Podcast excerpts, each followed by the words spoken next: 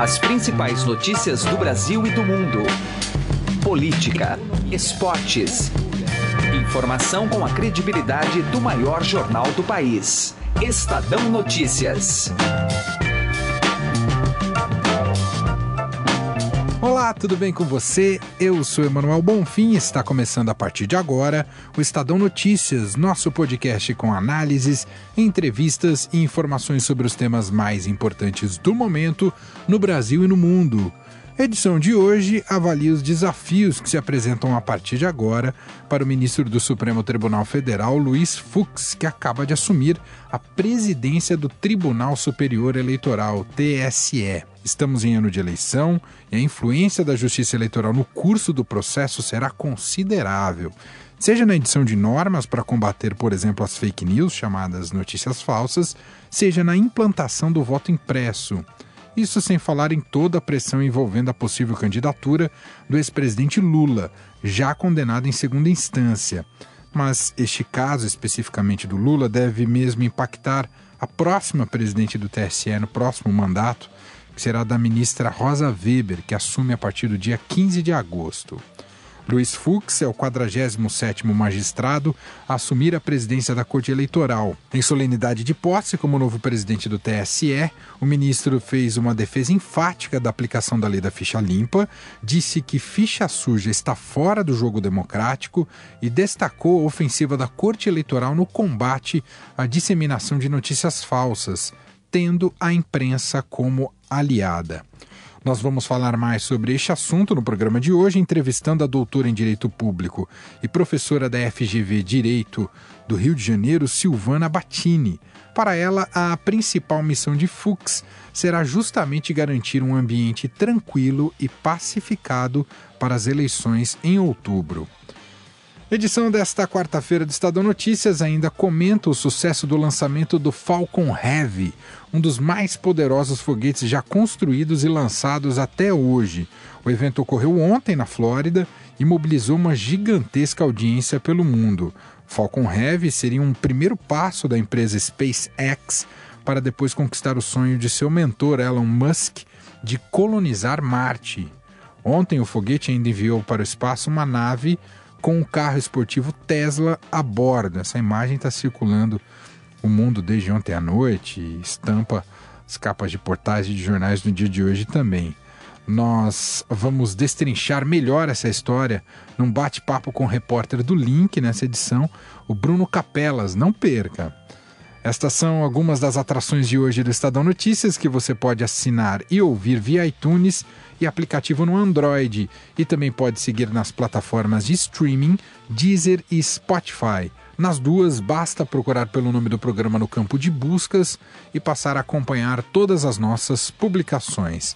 Para mandar o seu e-mail, o endereço é podcast@estadão.com. Ouça e participe. Estadão Notícias. Direto ao assunto, com José Neumann e Pinto.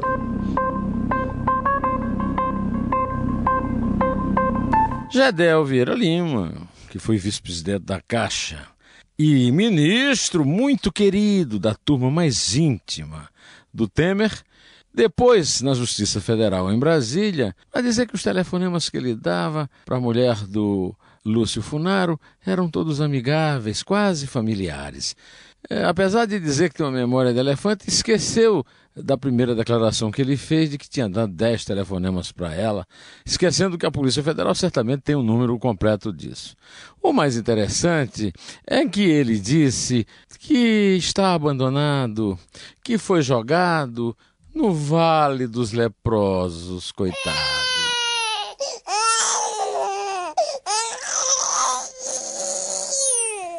Pois é, coitado. Tava na hora de ser resgatado, né? Me lembrou Ben-Hur, lá procurando a mãe e a irmã no Vale dos Leprosos, no clássico do cinema épico, né?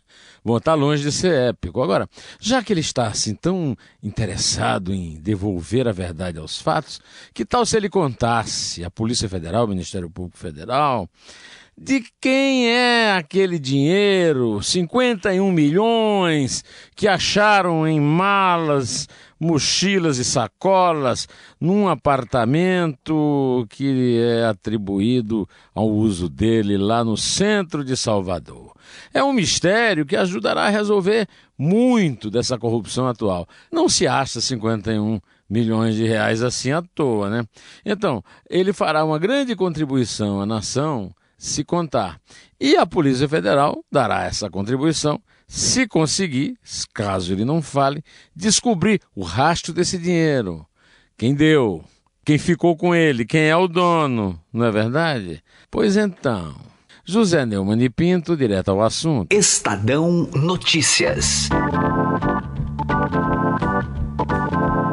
O ministro Luiz Fux do Supremo Tribunal Federal assumiu ontem a presidência do Tribunal Superior Eleitoral, o TSE. Muitos desafios o aguardam pela frente, tendo em vista a realização das eleições em outubro.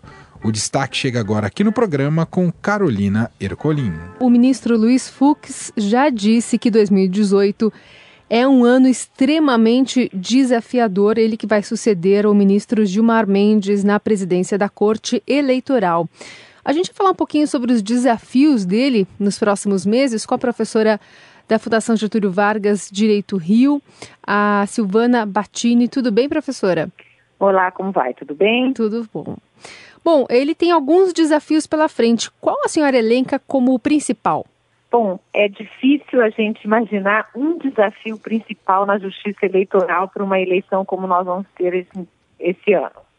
É, são muitos, na verdade, né? E nós, a partir do que se viveu no Brasil nesses últimos anos, e especialmente nas últimas eleições presidenciais, a concentração de poderes e de responsabilidades sobre a justiça eleitoral, ela aumenta a cada eleição. Então, nós tivemos uma experiência difícil, uma eleição em 2014 que acabou com uma ação eleitoral discutindo a validade dessa eleição durante muito tempo. Isso remete, na verdade, para uma necessidade da justiça eleitoral ocupar um espaço regulador muito forte. Então, o maior desafio que eu acredito que é, passa tanto pela presidência do ministro Fux como para a próxima presidência, a partir dele, a partir de agosto, é garantir um ambiente de eleição é, tranquilo, calmo, para que qualquer que seja o resultado dessa eleição, traga pacificação, traga uma carga de legitimidade muito grande para que o país aceite esse resultado e possa seguir adiante. Então, esse me parece um grande desafio da justiça eleitoral nas eleições desse ano. Ele já tem se reunido é, especialmente para tratar de uma questão específica que são as fake news, né, as notícias falsas, que está entre uma das prioridades também para esse ano. Nesse sentido, é, como é que o, o tribunal deve agir a partir também de uma linha muito tênue que é você não cercear né, o acesso à informação das pessoas, né? Que há também uma linha bastante crítica que também está seguindo nesse sentido. É, o Tribunal Superior Eleitoral ele tem uma competência bastante diferenciada em relação a outros tribunais com os quais a gente está mais habituada, STJ, STF. O TSE ele tem uma competência de editar normas. Normalmente o judiciário só julga conflitos, não é? Mas o TSE tem essa competência de editar normas para regular a eleição. Então é nesse sentido que o TSE deverá, ao longo dos próximos dias, das próximas semanas, logo após a assunção da presidência pelo ministro Fux, de editar determinadas normas que regularão as eleições desse ano. Dentre essas normas, é, a gente vai ter justamente aquela que vai, de alguma forma, trazer parâmetros para a justiça eleitoral julgar as chamadas fake news. É importante a gente ter em mente que a história, a, ideia e os, e os entraves, os, os gravames, os prejuízos trazidos pela fake news não, não são novos nas eleições. Nós já tivemos experiências com relação a isso, de prejuízos trazidos para determinadas candidaturas, vantagens desleais trazidas para outras candidaturas em outras eleições. Mas é a primeira vez que a Justiça Eleitoral se defronta com a necessidade de trazer parâmetros para a Justiça julgar. porque é, são novidades, na verdade, que vão aparecendo a cada eleição com o avanço da tecnologia, especialmente a das eleições norte-americanas, a eleição do presidente Trump, trouxe essa, essa necessidade muito forte de se encarar, na verdade, quais são os limites dessa liberdade de expressão quando você tem um processo democrático em curso. É natural que o ambiente seja o mais de, de maior liberdade possível de expressão de ideias, mas não é razoável você permitir que esse ambiente se dê absolutamente sem limites. E essa, essa sintonia fina né, entre a garantia constitucional da liberdade de expressão e a necessidade de trazer um ambiente de mais lealdade e transparência para o eleitor é o desafio da justiça eleitoral. Não à toa que eles estão buscando, na verdade, ouvir vários envolvidos, técnicos, é, para tentar tirar minimamente uma regulação. Agora, a meu ver, é uma, é uma luta difícil demais. É, é a pretensão de você conter absolutamente isso me parece que não, não é possível, né? Nós vamos ter que conviver aí com uma margem grande de dificuldade.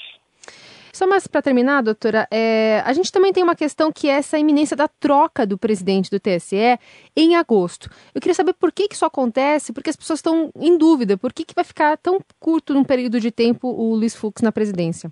É porque, na verdade, o período que os, a justiça eleitoral é uma justiça que não tem é, corpo próprio, né? É uma justiça que a gente chama de justiça de empréstimo é, os membros, tanto do, do TRE, dos TRE pelos estados, como do TSE, eles vêm de outros tribunais e também da advocacia, dois membros da advocacia. No caso do TSE, três ministros do Supremo, dois ministros do STJ e dois advogados. Mas eles vêm para cumprirem um mandato, né, um período certo.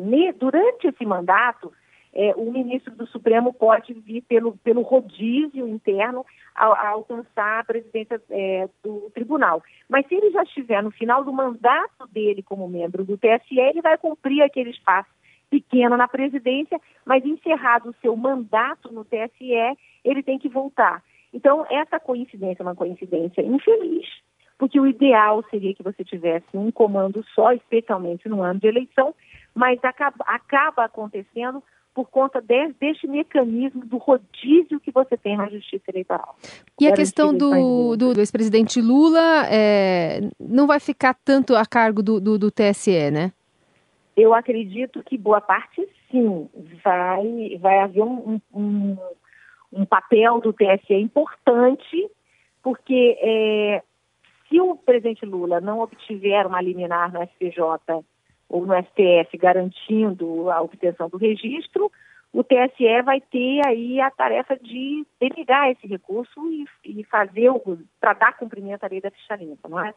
Aí isso vai atrair, na verdade, um peso muito grande, e aí o desafio, nesse caso do TSE, no julgamento do, do eventual pedido de registro do ex-presidente Lula, vai ser garantir um timing, garantir tempo, garantir um cronograma para que essa questão esteja resolvida o mais rápido possível, porque, como você mesmo lembrou, o período de eleição hoje, o período eleitoral está muito reduzido. Então, se um conflito como esse, dessa magnitude, leva, levar muito tempo para ser é, julgado, nós vamos ter uma campanha eleitoral envolvendo um candidato que eventualmente pode ser afastado no meio do processo.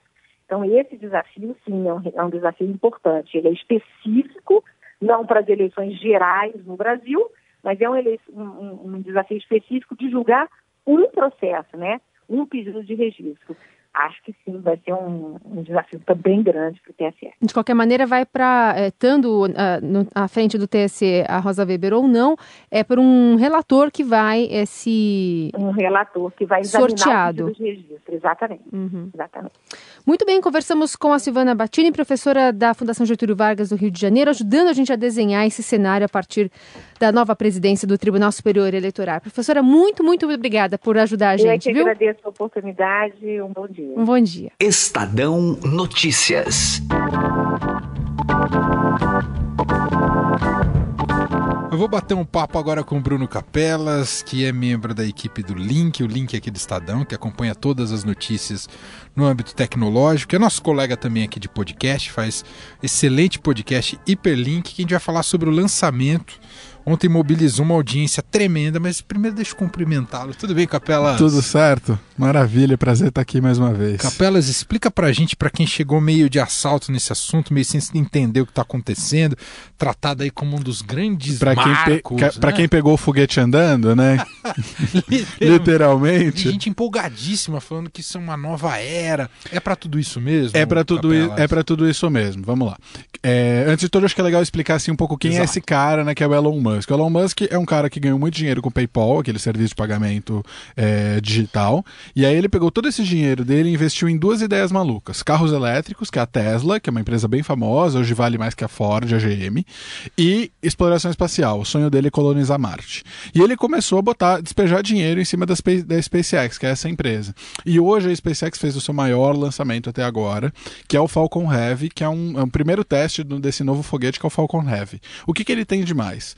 Ele é o maior foguete já feito desde o Saturno V. O Saturno V é o foguete da Apollo 11, que foi a nave que levou os astronautas para a Lua. Então, assim, é, uma, é, é histórico porque é o maior foguete nos últimos 40 anos. É, a gente tem falado né, de, de exploração, de retornar à exploração espacial, missões tripuladas à Lua, pensando em missões tripuladas a Marte aí para o futuro. O sonho do Elon Musk é esse. E esse primeiro teste ele mostra um pouco o que pode ser o futuro da exploração espacial. Por quê? Porque o Falcon Heavy consegue, é um, é um foguete que consegue entregar uma missão espacial tripulada, ainda que o Elon Musk diz que ele vai fazer um foguete maior ainda para fazer isso no, nos próximos meses. Ele tem essa capacidade de entregar essa missão tripulada e é a um custo baixo. Por quê? Porque ao contrário dos foguetes que a, que a NASA desenvolveu e que a gente vê, vê nos últimos anos, ele é reutilizável. Então, assim, o foguete vai, né? O, o funcionamento de uma nave, é, é, para quem não, não, não conhece, é, é assim. Você tem uma nave, você tem os foguetes. Os foguetes vão. Uma hora, a nave que está em, tá em movimento, ela se livra dos foguetes, porque é peso, é pesado, e ela vai em frente rumo à órbita dela. Para retornar para a Terra, ela vai, ela tem ali um outro foguete, que é o foguete de retorno. Né? E, e o que, que acontece? Esses foguetes eles costumavam ser descartados. A ideia do Elon Musk é que os foguetes retornam à Terra, eles pousam e eles podem ser reutilizados em outras missões. Então ele, o custo desse foguete é muito mais barato do que o custo de outros foguetes. O custo de lançamento do, do Falcon Heavy foi de 90 milhões de dólares. É mais ou menos um quarto do maior rival dele hoje, que chama Delta 4, que é feito pela Lockheed Martin e pela Boeing, que consegue levar metade da, da carga. Nossa. Então, assim, com um, com, com um quarto do preço, ele consegue levar o dobro de carga. E isso é muito louco. E essa é a grande sacada do Elon Musk e que pode deixar ele aí numa posição legal para negociar com a NASA, para, por exemplo, colocar satélites geoestacionários que a gente usa aí por telecomunicações, para TV via satélite, para internet via satélite, para defesa. Ele, o Falcon Heavy também pode levar isso. Então, assim, do lado econômico, pode colocar a SpaceX numa posição muito confortável. E do lado, para quem gosta aí das aspirações de missões espaciais, é, uma, é, é talvez a, uma, a coisa mais legal que surgiu nos últimos tempos se você quer pisar em Marte um dia. A operação foi perfeita. A operação foi perfeita. Aconteceu às 6h45 da tarde, aqui no horário de Brasília, eu acompanhei. O, o foguete sai, ele libera as cargas, depois ele libera uma segunda carga. O, a nave vai sentido. A ideia da nave é ir sentido Marte, né? Ele vai chegar em algum momento entre a Terra e Marte na, na, na trajetória. E os foguetes todos retornam, ao que tudo indica, tudo certo. E a parte engraçada é, né, o Elon Musk é um baita de um fanfarrão, né, um cara que gosta da piada. E aí o que, que ele fez? Nessa nave que está indo uma Marte, ele botou um carro da Tesla, o Roadster, que é um super esportivo, assim, de fazer Ferrari tem inveja.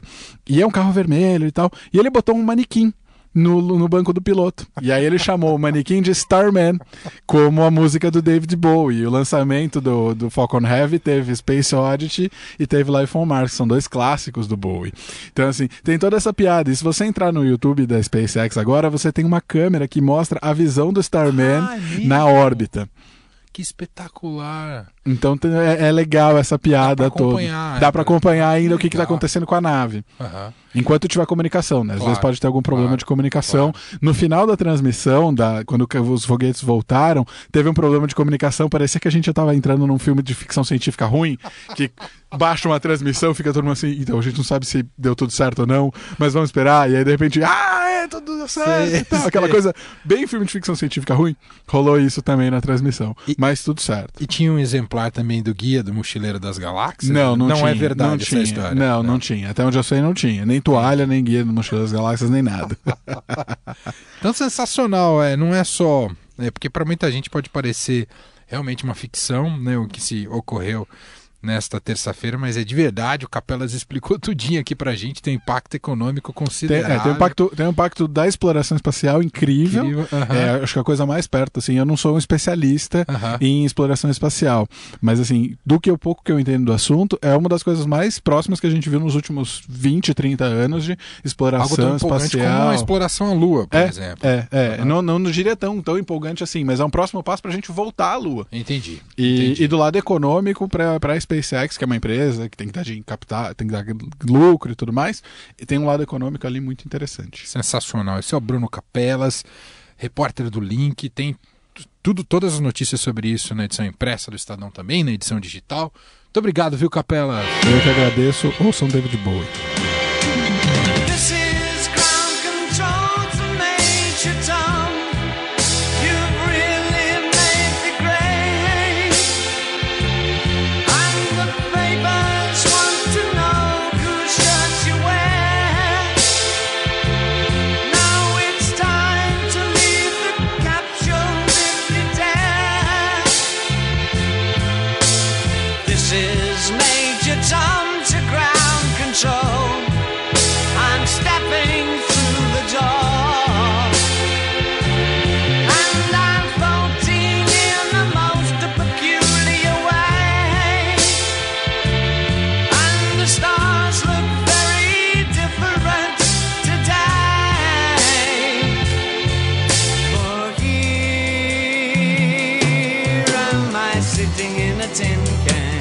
Ao som do clássico do David Bowie, Space Oddity, agora numa viagem interespacial, a gente encerra essa edição de hoje aqui do Estadão Notícias, que contou com a apresentação minha, Emanuel Bonfim, produção de Gustavo Lopes e participação de Carolina Ercolim. O diretor de jornalismo do Grupo Estado é João Fábio Caminoto. De segunda a sexta-feira, uma nova edição deste podcast é publicada. Tem tudo no blog Estadão Podcasts. Lembrando a você que estamos também na Deezer. Todos os podcasts do Estadão estão lá disponíveis na Deezer. E mande seu comentário e sugestão para o e-mail podcast@estadão.com.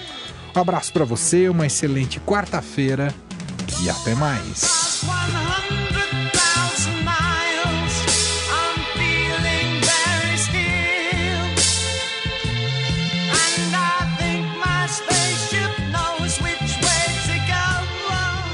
Estadão Notícias.